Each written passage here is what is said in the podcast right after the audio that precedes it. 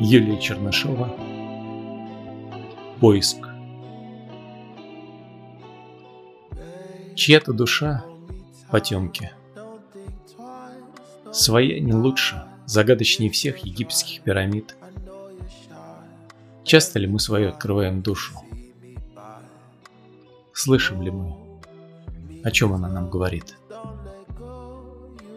А тело и разум игры со мной вели – Тело своими прихотями терзало.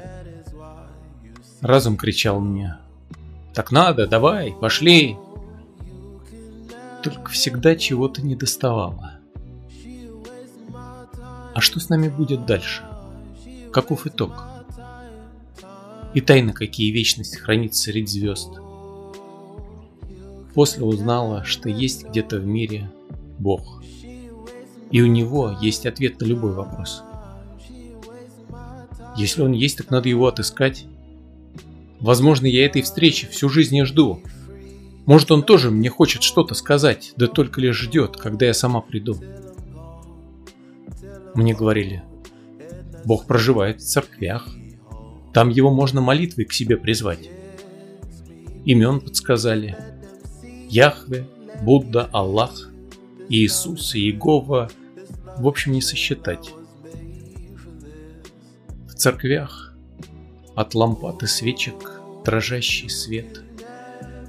Строгие лики святых внушают страх.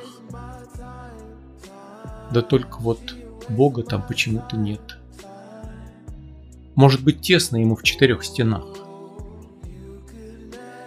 Многих людей мне по жизни пришлось найти. Двинутых и продвинутых, в общем разных.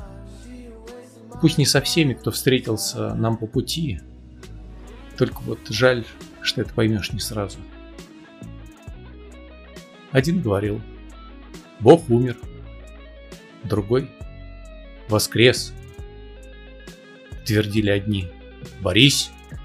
Другие, смирись. Меня убеждали, нет на земле чудес. Но разве не чудо наша на свете жизнь? Долго искал. Не год, не два и не три. И на земле, и на небе, по всем следам.